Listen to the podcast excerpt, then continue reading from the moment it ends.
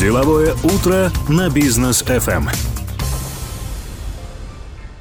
Доброе утро, дорогие друзья. Мы продолжаем деловое утро здесь на волне Бизнес ФМ. У нас сегодня очередной гость из столицы нашей республики. Разрешите представить Касым Есергепов. У нас сегодня генеральный директор компании Касклауд.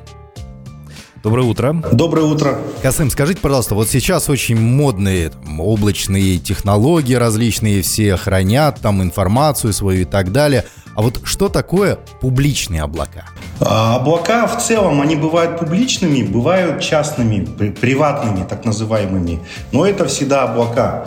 Облака – это выделенная виртуальная среда, которая э, позволяет оперировать и хранить э, и обрабатывать информацию любого из заказчиков, любого из клиентов.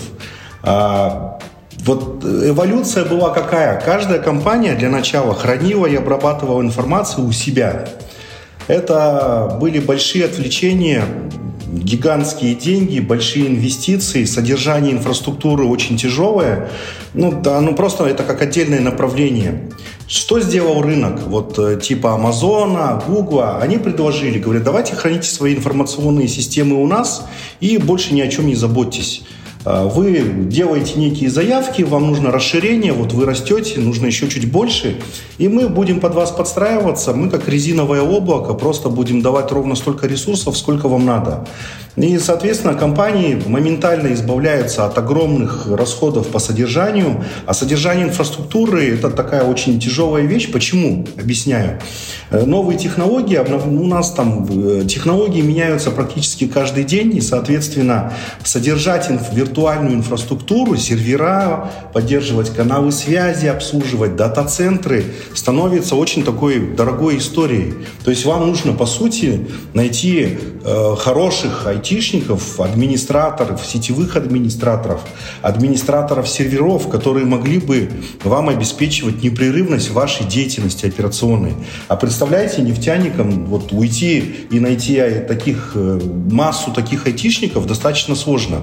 Поэтому Поэтому возник такой бизнес, как облачный сервис. То есть выделенная среда где-то, то есть вы не, даже не знаете, где ваша информация хранится. Она может храниться одновременно там, в трех разных местах. В Германии, в Америке и в Японии, к примеру. Вот. И это позволяет, во-первых, уходить от э, возможных там, физических посягательств. Во-вторых, вы не заботитесь о том, как растет ваша инфраструктура. Но вот дальше пошло уже разделение. Некоторые корпорации говорят, мы хотим, чтобы наша информационная система хранилась в выделенном облаке. Выделенное облако — это физически разделенная виртуальная среда. То есть она не пересекается ни с кем вообще. Публичные облака — это вот э, наш WhatsApp, допустим, хранится вместе с, допустим, не знаю, с Яндекс Такси. И они находятся примерно на одном сервере физическом.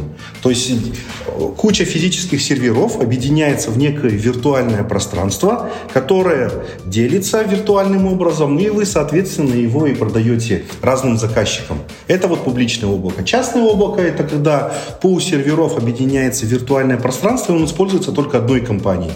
Э, Все зависит, допустим, там, от требований государства. Вот государственные информационные системы, они находятся в, в таком приватном облаке. А вот, допустим, наши системы типа Наймики Z, э, там, крыша, к примеру, они могут находиться в публичном облаке. Им все равно, кто из соседей рядом находится, поскольку оператор отвечает за непрерывность э, того сервиса, который он там дает. Касым, скажите, пожалуйста, а, вы входите в группу компаний «Самрук Казана» и по большей части обслуживаете вот эти компании, которые входят туда, в это подразделение.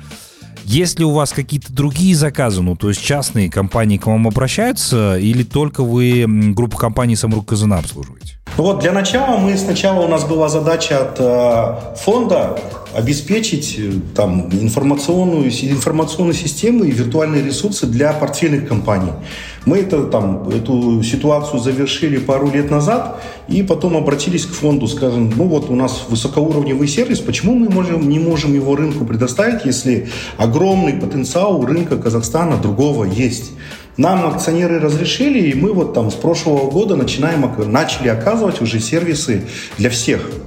Пришли разные корпорации, другие фонды пришли, другие компании пришли, и там сервисы к нам пришли другие. То есть мы там видеоаналитику можем раздавать от себя, можем отдавать некий там, как платформу предоставляем инфраструктуру для всяких сервисов рыночных. Я просто не всегда имею право раскрывать информацию о наших заказчиков, но я могу сказать, что доля не самрука, она с каждым годом увеличивается. И вот в этом году мы у нас в план планах, э, если вы слышали, мы с Mail.ru подписали соглашение, меморандум для начала, а теперь вот приближаемся к заключению уже рабочего соглашения, там, где мы расписываем э, наши ответственности и полномочия. И вот с этой платформой мы как раз выходим и на рынок.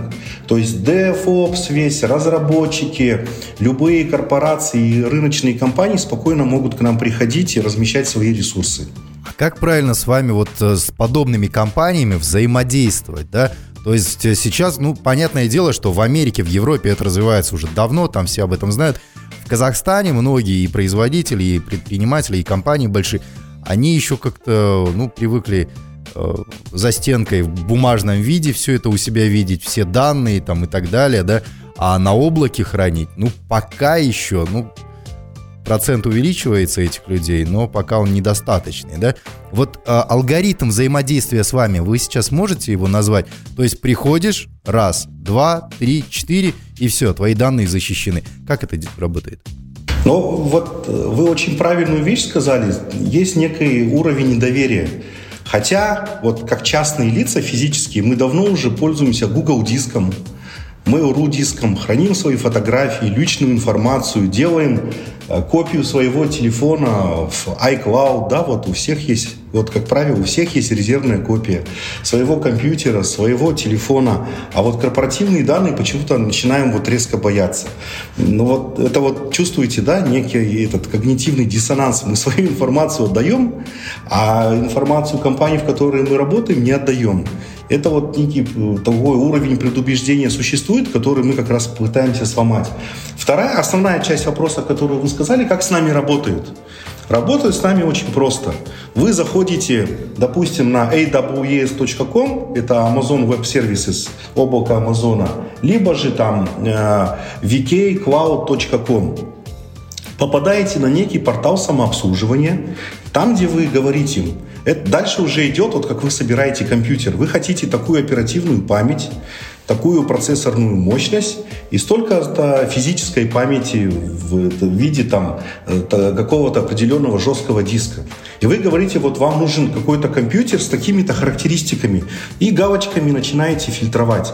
Там CPU, допустим, вам нужно там 160, рамов там оперативной памяти нужно 1000, ну и хранилки вам нужен петабайт данных, к примеру. Вы везде галочки расставляете и говорите заказать, все, вам появляется ссылочка, по которой вы получаете свой компьютер, начинаете мигрировать туда данные и уже работаете в нем. Оплата, вот э, с точки зрения оплаты вам ежемесячно выставляется счет, вы видите, сколько вы потребили по факту, и вот за это все и платите. Вот так вот и происходит взаимодействие через порталы самообслуживания. Касым, скажите, пожалуйста, а сколько вообще в мире существует на данный момент аналогов а, подобным вот вашим решениям, да? Ну, я так понимаю, что вот мы все знаем те же компании, Amazon, да, те же Dropbox, э, VK облако, да, там Mail.ru облако, они у всех на слуху, они хорошо работают, iCloud тот же, да, и так далее. А как вы продаете ваши услуги? Вот ваша компания, то есть вы конкретно взаимодействуете с компанией, предлагаете им, то есть они могут, например, в альтернативу сказать, ну мы уже используем те же публичные облака, да, то есть чем аргументируете работу с вами именно? Ну вот смотрите, есть требования. Вот, как правило, все облачные сервисы, они построены на открытой платформе. То есть это OpenStack платформа. А теперь возьмем системы, с которыми работают корпорации. Это, как правило, проприетарные, вендорные какие-то сложившиеся системы типа SAP, Oracle, а, каких-то там шлюмберже, допустим, как у нефтяников, или там какие-то сугубо индивидуальные производственные системы. Так вот, они работают в какой-то определенной среде и требуют, для того, чтобы они там не глючили и не зависали, они требуют определенных систем. То есть мы мы как э, частные, мы построители частных облаков для определенных корпораций с определенными требованиями. Им нужен э, гиперконвергентная среда типа VMware, которая умеет работать и с SAP, и с Oracle. Не всегда облака могут э, работать с такими производственными внутренними системами. Поэтому есть, есть разница. Есть специальные операторы, которые работают на корпоративном, требующем высокого уровня безотказности уровне. Что такое Amazon? У Amazon на самом деле он тоже разнороден. То, что он предлагает рынку, это одна вещь. Поскольку вы же не, этот, не штрафуете его за безотказность систем, вы просто молча сидите, мучаетесь и ждете, пока облако снова заработает. Он не гарантирует вам, он говорит, что он хранит ваши персональные данные, их защищает, но он говорит, что да, возможно, нас могут взломать. А когда Amazon работает на корпоративном рынке, он уже несет ответственность, и там уровень цены другой. Э, почему? Потому что набор и инструментарий, который он использует для того, чтобы обеспечить непрерывность и защиту данных, он на порядок дороже. То есть инструментарий, если он, допустим, работает лично с вами, он говорит, вот у меня три инструмента, с ними работай, плати за них, все, я вот тебе говорю, что все будет хорошо. Но как только вы приходите как корпорация, правительство США, правительство США говорит, нет, нет, так не пойдет, вы не можете работать со мной как с физическим лицом. Мне нужно, чтобы вы защищали мой портал, вы обеспечили защиту данных э, администратора, отдельную защиту, там, фаерволы такого-то уровня, цена начинает другая быть. Поэтому сам Amazon и его услуги, они разнородные. На корпоративном рынке это там одна цена, и вот мы и есть та компания, которая работает на корпоративном рынке. То есть тот инструментарий, который мы используем, он выше, дороже, и он ну, более качественный, чем то, что можно предложить рынку. Вот в этом существенная разница, и все должны понимать, почему корпоративные системы это немножко дороже, чем просто э, работа с физическими лицами, потому что ну, вот это другие, разные немножко системы. Вот вы сейчас сказали, что вы работаете на корпоративном рынке. А вот кто ваш клиент? Это крупные корпорации, большие такие, да? Либо же, ну, какой-нибудь там средний предприниматель, грубо говоря, там 100-200 человек в штате у него, он может тоже стать вашим клиентом. Либо же ему вообще это без надобности. Но вот э, это хороший вопрос. Почему? Потому что это опять-таки разные бизнесы. Вот я вот раньше рассказал о том, что мы начинаем сотрудничество с VK Cloud. И как раз вот платформа VK Cloud, она и построена для малого и среднего бизнеса. А, конечно, и корпоративный рынок в ней очень хорошо может присутствовать, если у него там требования не такие большие. Он как DevOps может его использовать, к примеру, ну и как для хранения своих основных систем. То есть вот там среда, она и построена для таких вот индивидуальных предпринимателей. Потому что э, корпоративный рынок немножко требует другой среды. Частному предпринимателю VMware не нужны. Он говорит, да дайте мне вот чем дешевле будет и безотказнее, тем лучше. А корпоративный рынок уже говорит, нет-нет, так не пойдет, вот дайте мне определенные еще инструменты для того, чтобы я мог работать. Вот в этом разница. Ну а мы, как э, корпоративный рынок, работаем с одними платформами, как рынок МСБ, индивидуальные предприниматели, мы им даем другую платформу. В этом году начнем давать другую платформу, с которой они могут взаимодействовать. Вот есть разница. Касым, но ну, здесь э, плавно вытекает следующий вопрос касательно именно безопасности, когда мы говорим о публичных, например, облаках, да, э, мы там подразумеваем, что окей, мы храним данные, мы соглашаемся с пользовательским там вот этим соглашением, которое мы подписываем, да, не всегда его читая, но в случае возникновения утечки данных, собственно, да, чаще всего такие крупные компании, как Apple, там, Facebook, чаще всего говорят о том, что пользователь, дескать, сам виноват, да, там, в хранении данных, в правиле, в безопасности этих данных. А в случае вот с корпоративным сегментом э, предоставления такой услуги, кто будет нести конкретно ответственность, да, какие у вас есть требования конкретные в договоре, чтобы вот пользователи все-таки соблюдали вот эти, ну, элементарные вещи по безопасности, потому что никто не застрахован от того, что там в группе компании Самрук Казана завтра не пришлют какую-нибудь почту, да, с э, вирусом каким-то, который может там повредить некие файлы или получить туда доступ. Как вот здесь вот какие правила будут действовать? Вот смотрите, когда работаешь с корпоративным рынком, вы описываете SLA, Service Level Agreement. То есть вы описываете ту услугу, на каких условиях вы ее предоставляете и что вы предоставляете. То есть вы говорите, я защищаю вашу информацию, говорю, что я поставлю два фаервола на вот эти сетевые устройства, которые в случае проникновения начнут перекрывать каналы. Я поставлю на ваш портал, который выходит, смотрит э, в открытое пространство, защищу его, поставлю Web Application Firewall. То есть вы описываете свой сервис, и что будет в случае его, то есть, допустим, в случае утечки, то вы, э, допустим, не доплачиваете, вам не доплачивают. То есть нас штрафуют и бьют рублем. И причем эта ответственность, она очень высокая. Вот, допустим, с точки зрения непрерывности наших сервисов, что такое непрерывность? Вот у вас экран горит, мы разговариваем, и это происходит круглые сутки. И мы говорим, что мы круглые сутки обеспечиваем взаимодействие там, работы вашего экрана, что вы можете свое, вот, допустим, радио, вы должны там подавать сигнал непрерывно, 24 на 7. И мы говорим, что каждая минута не предоставления услуги радио стоит с таких-то денег. И вот уровень сервиса у нас 99 975 процентов. 99,975%. То есть 0,025 этот, э, часов в году мы можем там ошибаться. А теперь умножьте это вот сколько часов в году. Там, вот порядка там 3-4 часов в году. Но а, а, эта ошибка 0025, которая она может быть фатальной? Да. Или незначительной? Да, то есть она там условно, вы же ночью, к примеру, не работаете, поэтому мы там можем нек- делать некие остановки для того, чтобы обновлять, перепрошивать наши системы. Вот, то есть мы как эти ниндзя работаем по ночам и выходные, когда все остальные отдыхают, для того, чтобы там делать некие обновления либо миграции. Отлично.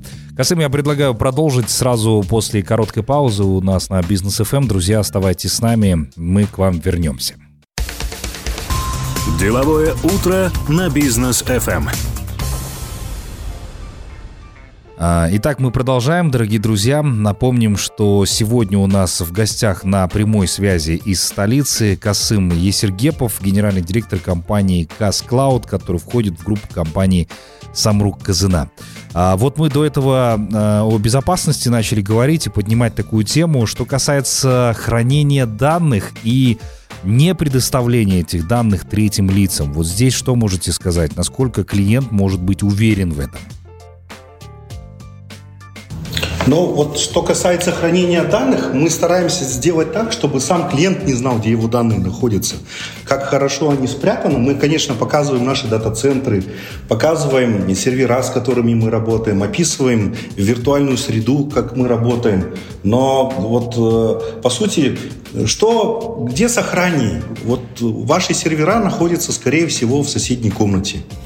И их уничтожить или повредить уровень возможностей повреждения вашего сервиса на порядок выше, чем у нас. Почему? Потому что у нас дата-центры, во-первых, физически защищены, начиная от колючей проволоки, геобарьеров и вооруженной охраны. Второе – уровень взаимодействия внутри. То есть у нас стоят везде решетки, двери, биометрия. Записывается каждый входящий. Он сначала сверяется. Плюс там многоуровневая система входа, доступа внутрь. Мы не можем позволить к нашим серверам подойти там нескольким людям одновременно. Это не более там двух-трех человек, которые находятся, во-первых, под нашим наблюдением, во-вторых, под наблюдением камеры. И в-третьих, мы там защищаем наши сами сервера, они защищены стойки решетками, то есть физического доступа нет. Ну и третье, это информационный, то есть виртуальный уровень безопасности.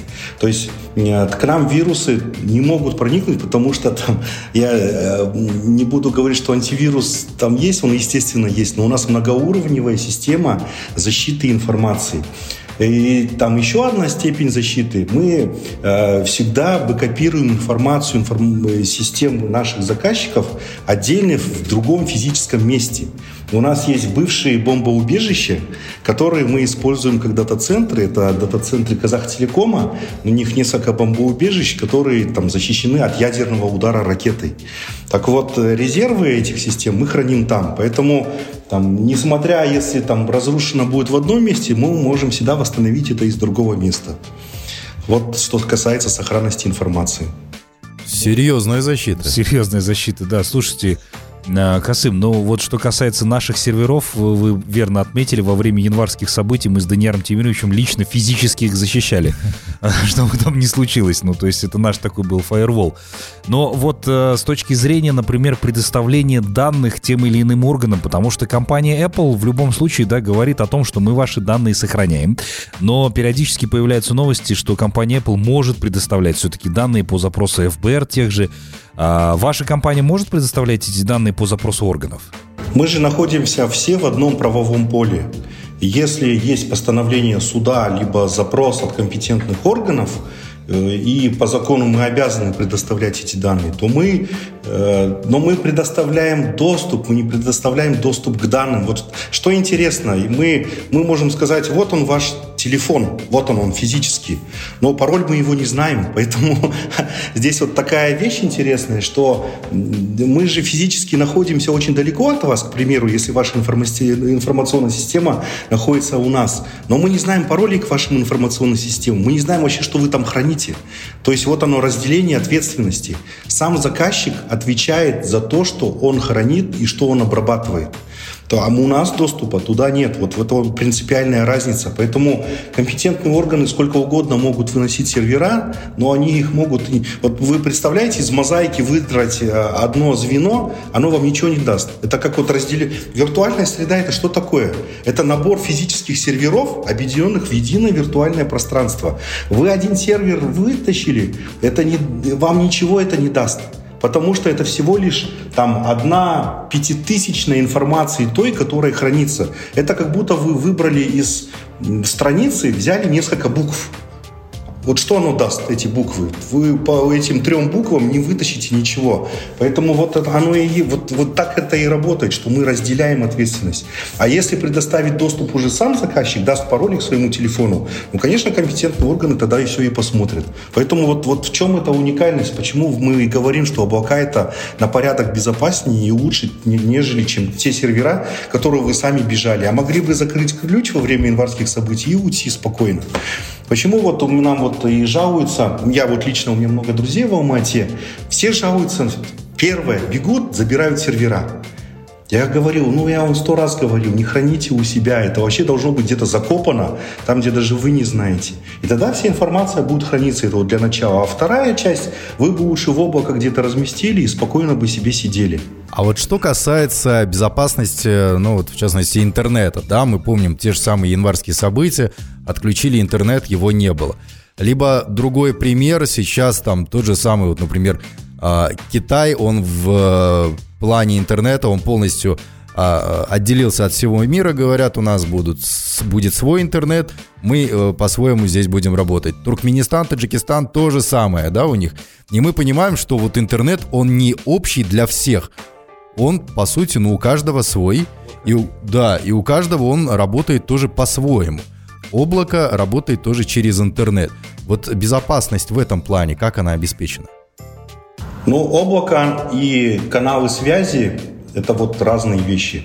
Облако – это облако, это то, там, где хранится и обрабатывается информация. И оператор, который предоставляет данную услугу, он отвечает за сохранность ваших данных. А канал передачи данных – это немножко другая среда, это вот это транспортная сеть, по которой идет информация – вот мы защищаем на уровне своего облака. Канал, когда уходит к заказчику, и заказчик через свой компьютер что-то делает, вот дальше вот здесь это его ответственность. Почему? Потому что он же может там просто сам взять физически и эту информацию давать другому человеку, а тот берет на флешку, скачал и пошел дальше. Вот нужно разделять уровни ответственности. И что касается закрытия, вот здесь вы почувствовали, да, интернет с 90-х годов, он сначала распространялся, был общий. Все подумали, что это свобода, доступ к ресурсам.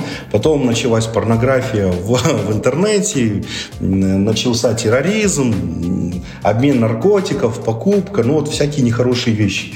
Тогда государства стали задумываться, это вообще правильная структура, если быть э, э, открытое небо, это не всегда правильный, это правильный выбор.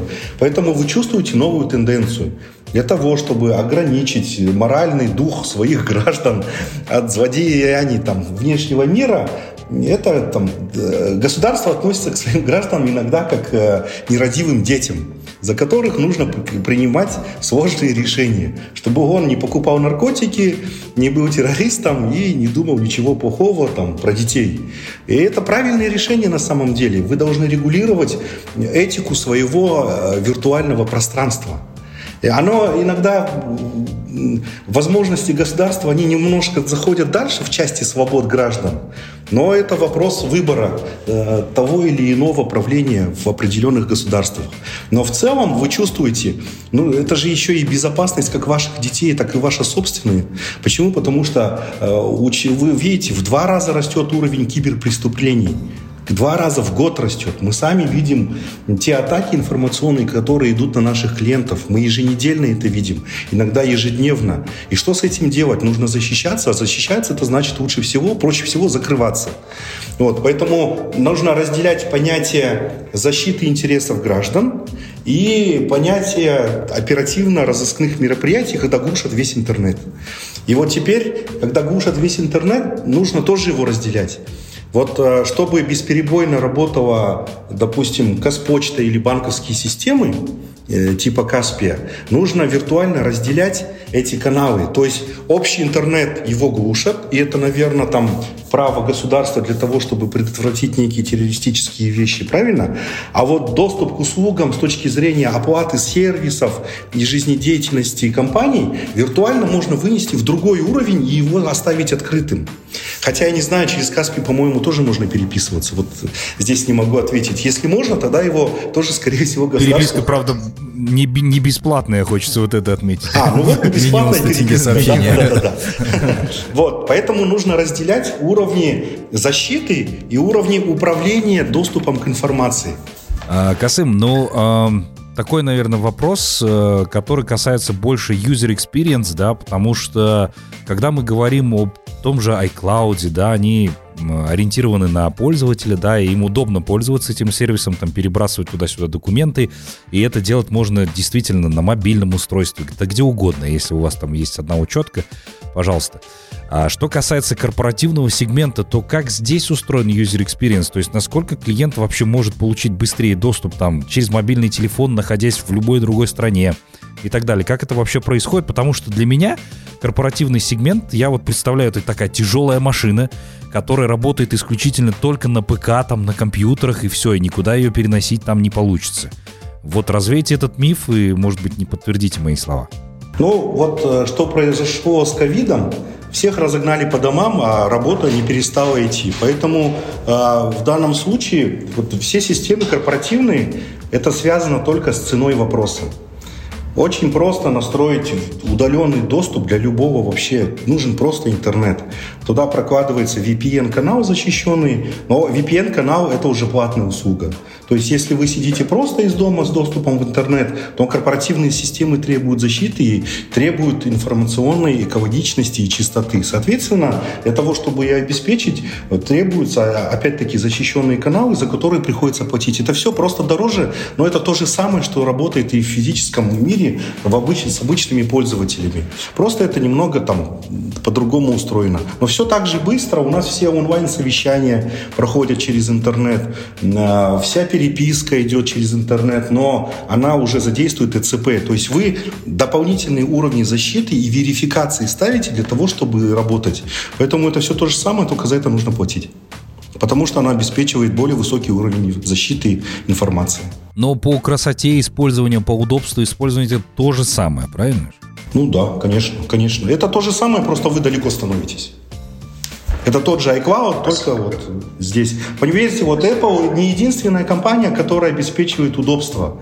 В корпоративных системах эта задача также стоит, и люди привыкли работать с комфортным и с понятными приложениями. Все, что непонятное, оно просто не продается. Так работает рынок в целом. Ну что ж, мы прервемся на короткую паузу, позже обязательно продолжим. Друзья, оставайтесь с нами. Деловое утро на бизнес FM. Дорогие друзья, мы продолжаем нашу программу. А, у нас в гостях э, Касым и Сергепов, генеральный директор Кас Клауд э, компании. А, мы с ним по прямой связи из э, Нур-Султана, а, столицы нашей республики. Ну и такой вопрос, собственно, сейчас. Понятное дело, что группа компаний «Самрук Казына» начинают сотрясать там со всех сторон, да, выяснять, где кто, за что конкретно отвечать. Я думаю, вы с этим знакомы прям непосредственно, потому что входите в группу компании «Самрук Казана».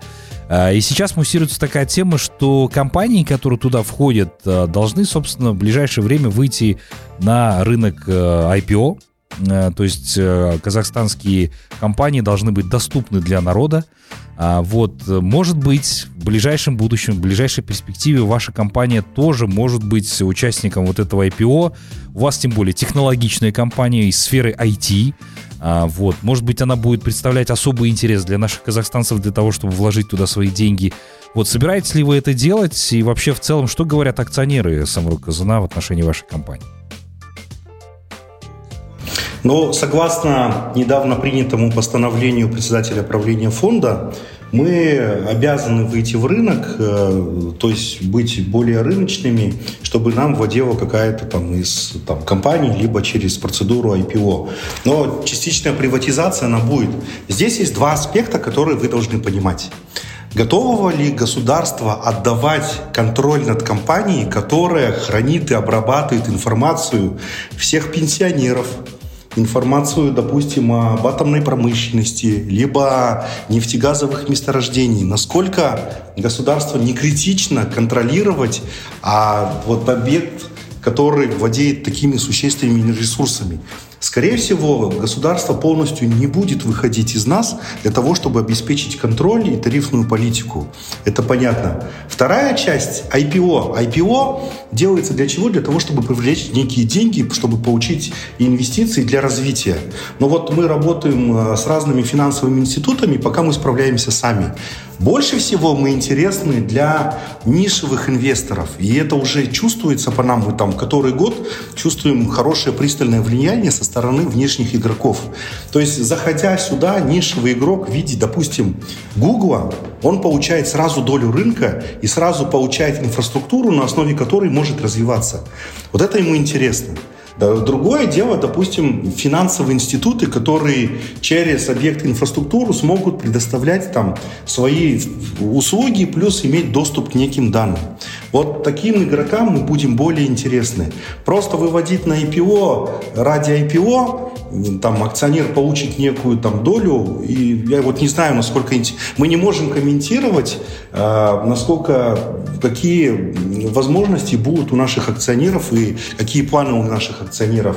Я, мы понимаем, что эти планы вывести, вывести частично нас на рынок, но э, через процедуру IPO или продажу нишевому инвестору для нас это вот пока вот э, это выбор инвест, выбор акционера. Спасибо. Ну вот на данный момент много ли компаний, которые у нас на территории Казахстана предоставляют схожие услуги, как у вас? Вот по рынку. Не обязательно их называть, просто вот количество. 4-5 игроков. 4-5 игроков, и они все нишевые. Одни там в финансовой сфере специализируются, другой в государственной сфере специализируется. На самом деле этот рынок, он слабо рыночный. Почему? Потому что он высоко инвестиционно затратный. То есть вам нужно, во-первых, обеспечивать очень высокий уровень компетенции персонала. Очень высокий. Потому что облачный сервис это, это не работа 4 часа в год. Все остальное время ты работаешь 24 на 7. Поэтому создать такую команду это очень высоко затратно. Вторая часть, нужны огромные инвестиции в создание вообще такого оператора. Поскольку вы инвестируете в дата-центры, инвестируете в сервера, которые нужно обновлять практически раз в полтора года, поскольку технологии сжатия и обработки изменяются в течение года уже. И, соответственно, вы всегда должны быть on top, on edge, то есть край передовых технологий – это вот мы. И нам очень сложно, мы там в год должны 3-4 раза проходить обучение. Соответственно, цена входа на этот рынок, она очень высокая. Поэтому вот э, и рынок такой узкий, но он хорошо развивается. А вот что касается еще пользы для предпринимателей, корпоративного сектора и так далее, да, вот вы сейчас сказали, что это вложение и в биг дата и так далее. А если, например, предприниматель, который, ну, большой предприниматель, а, который хочет получить информацию касательно там какого-то периода, какие у него были продажи, какие у него были издержки или еще что-то подобное, да, вы можете предоставить эту информацию, ну, вот как аналитику какую-то для предпринимателя по запросу? Или же вы только храните эти данные? Видите, здесь весь вопрос, готовы ли давать вы допустим, как корпорация, доступ к своим информационным системам. Если вы готовы, то мы готовы с ней поработать и дать вам некую аналитику. Это же всегда связано с доступом к вашим личным данным, поэтому э, вот это вопрос Многие корпорации подписывают договора о конфиденциальности, некие соглашения, обязательства там, сверхвысокие. И консультанты приходят и делают эту аналитику. Это мы можем то же самое делать, собирать для вас и показывать. Вот, допустим, наше новое решение Marketplace, э, это электронная площадка для сабруковских продаж. Мы что делаем? Мы изучаем аналитику продаж портфельных компаний и э, выдаем ее э, предпринимателям. То есть мы говорим, как правило, вот в этом месяце продаются вот такая вода, ее продается много, предприниматель видит, говорит, о, супер, давайте я закуплю вот к этому периоду, я не буду на год закупать, я закуплю сейчас, в марте у меня будут продажи такие, в апреле продажи такие. Вот так это работает. То есть предоставляя доступ к своим информационным системам, мы можем работать и делать, давать некую предиктивную аналитику по прогнозу продаж, э, по качеству продаж, кому нужно продавать, в какие сегменты. Понятно. Спасибо большое, Касым. Э, разобрались немножечко в этой системе. Ну и, конечно, вам хочется и вашей компании пожелать дальнейших успехов. Будем следить за вами, будем следить за новостями, и я думаю, что это наша не последняя встреча. Дорогие друзья, спасибо, что эти два часа посвятили нам. Мы с вами прощаемся. До новых встреч в эфире. Деловое утро на бизнес FM.